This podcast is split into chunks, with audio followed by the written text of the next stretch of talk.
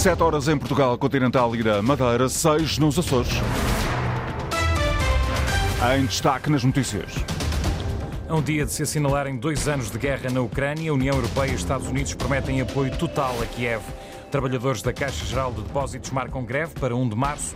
Associações de militares admitem sair à rua em protesto por melhores condições de trabalho. A Ministra da Defesa considera que este seria um cenário inaceitável.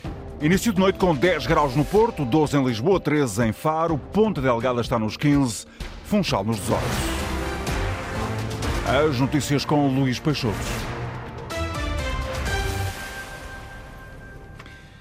Amanhã assinalam-se dois anos que a Rússia invadiu a Ucrânia. Na véspera do 24 de fevereiro, os líderes das instituições europeias reforçam o apoio total a Kiev. Numa declaração conjunta, garantem que não vão desistir de responsabilizar o presidente russo e reafirmam o apoio militar à Ucrânia.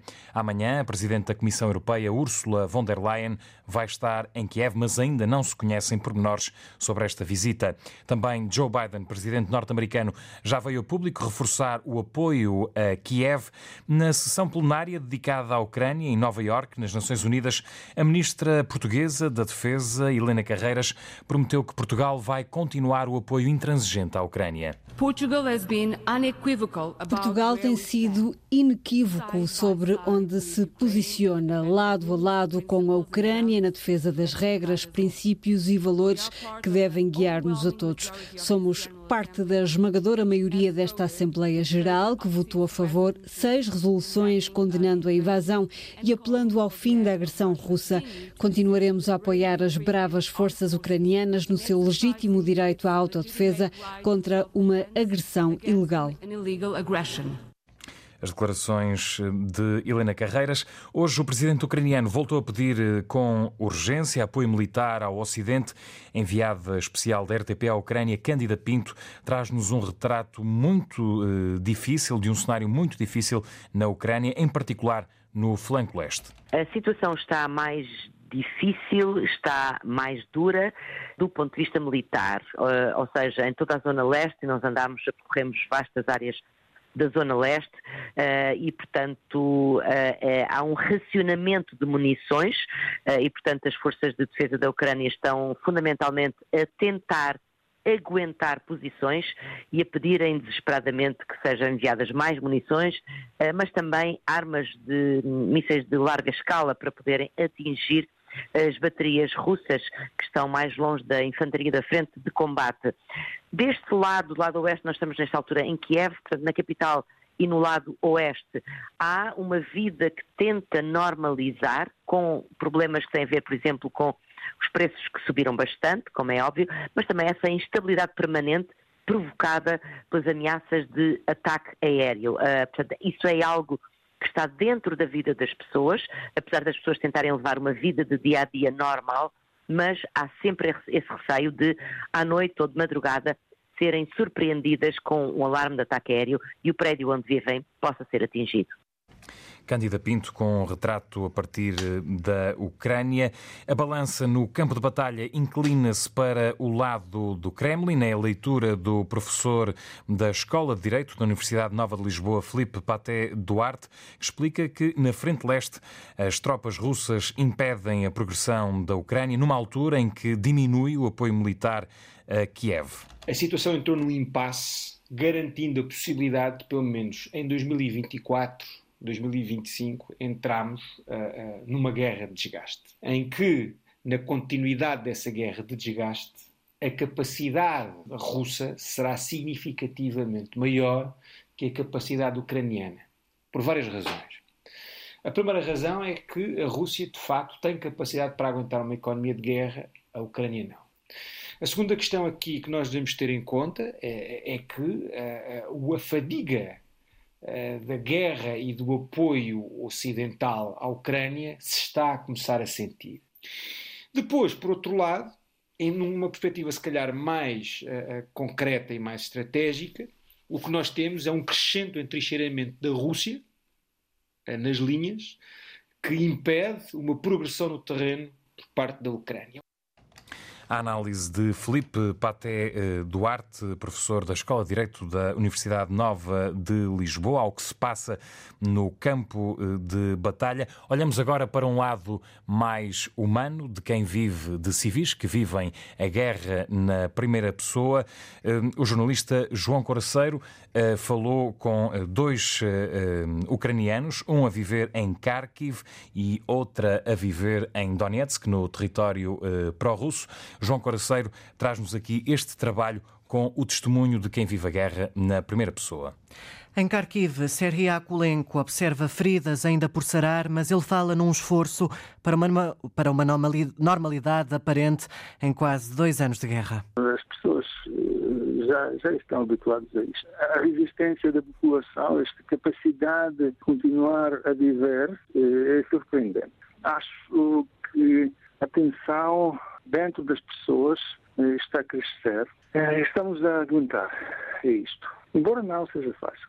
O professor jubilado de português sublinha que a vida segue nesta cidade do lado ucraniano dentro das limitações possíveis. Os supermercados estão abertos, eh, as lojas funcionam, os hospitais funcionam e as escolas não sistema educativo é daqueles que sofreram mais. Algumas escolas foram uh, bombardeadas e destruídas e as crianças pequenas organizaram espaços uh, nas estações do metro, uma espécie de escolas subterrâneas. E do lado pró-russo em Donetsk, a Caterina também vê pequenas conquistas diárias, a começar pela água. A Rússia Moscou construiu um sistema de tubagem a partir do rio Dom, um rio russo, e temos por fim água quase todos os dias. Há também menos bombardeamentos e notam-se melhorias nos sistemas de aquecimento e de eletricidade. A Rússia está a reparar tudo isto. A Rússia agora está reparando tudo. A professora de espanhol, natural de Odessa, exilada neste território anexado pela Rússia, descreve alguma tranquilidade na zona separatista. A gente Uh, se sentiu muito aliviada. As pessoas sentiram-se muito aliviadas quando Donetsk se uniu à Rússia. E, em primeiro lugar, as pessoas que têm filhos. Elas veem agora algum futuro para as crianças que antes não vislumbravam. Um futuro para seus filhos, el que antes não veiam. Mas dos dois lados da barricada, um desejo que a guerra termine o mais rápido possível o retrato dos eh, dois lados da guerra trazido aqui pelo jornalista João Coraceiro. A Ministra da Defesa defende que a hipótese de manifestações de militares nas ruas não é aceitável num Estado de Direito Democrático e considera que eh, quem defende o país não pode ser fonte de insegurança e de desestabilização. São declarações de Helena Carreiras à agência Luz, a partir eh, de Nova Iorque, onde está hum, nas Nações Unidas.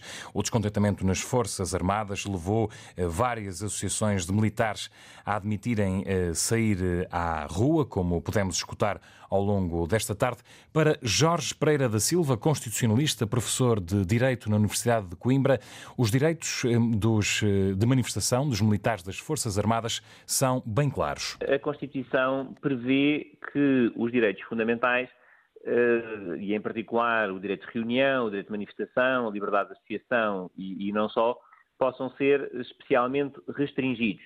Uh, isso é o que, o que, resulta do artigo 270 da, da Constituição, uh, nos termos da lei. Portanto, há uma remissão da Constituição para a lei uh, e essa lei é fundamentalmente a Lei de Defesa Nacional. Também o Estatuto dos Militares das Forças Armadas, mas é sobretudo a Lei de Defesa Nacional, que restringe o direito de reunião, não elimina, desde que os militares eh, não estejam fardados, não estendem qualquer símbolo nacional, eh, podem participar em manifestações. Sem armas e sem fardas, os militares das Forças Armadas podem sair para a rua e manifestarem-se como qualquer outro português. É a leitura e a visão de Jorge Pereira da Silva, constitucionalista da Universidade de Coimbra. Vota contra o racismo. É este o mote da manifestação nacional antirracista, que amanhã sai às ruas em oito cidades do país. Na véspera do arranque oficial da campanha das legislativas, mais de 60 organizações juntaram-se para marcar posição contra os discursos de ódio que têm aumentado e apelar também a um voto consciente, Joana Carvalho Reis.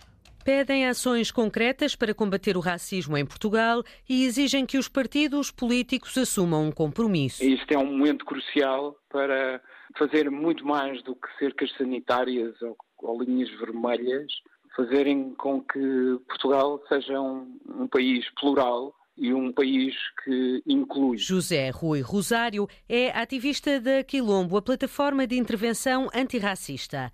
Lembra que os discursos de ódio estão a aumentar em todo o mundo.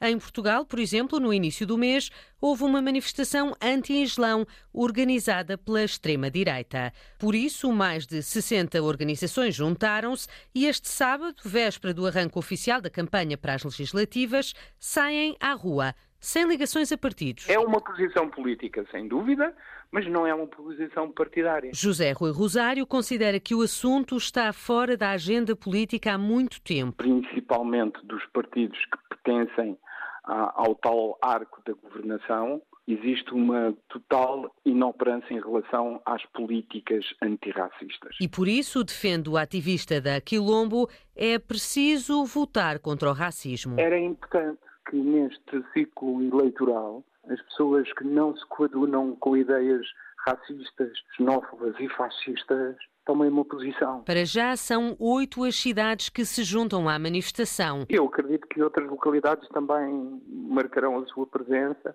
ou farão algo que, de uma forma simbólica, também mostrem que também elas votam contra o racismo e a xenofobia. Lisboa, Porto, Coimbra, Braga, Guimarães, Viseu, Porto Alegre e Faro são para já as cidades que recebem este protesto amanhã à tarde. A fechar este jornal, digo-lhe que os trabalhadores da Caixa Geral de Depósitos vão fazer greve a 1 de março. A paralisação foi convocada pelos sindicatos afetos à UGT. Em comunicado, as estruturas sindicais dizem que as negociações com a administração não produziram resultados.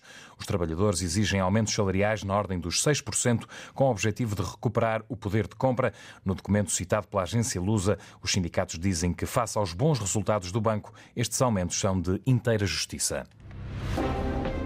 Luís Peixoto com as notícias na Antena 1, simultâneo RDP Internacional, Antena 1 Madeira e Antena 1 Açores, em permanência na internet, notícias.rtp.pt.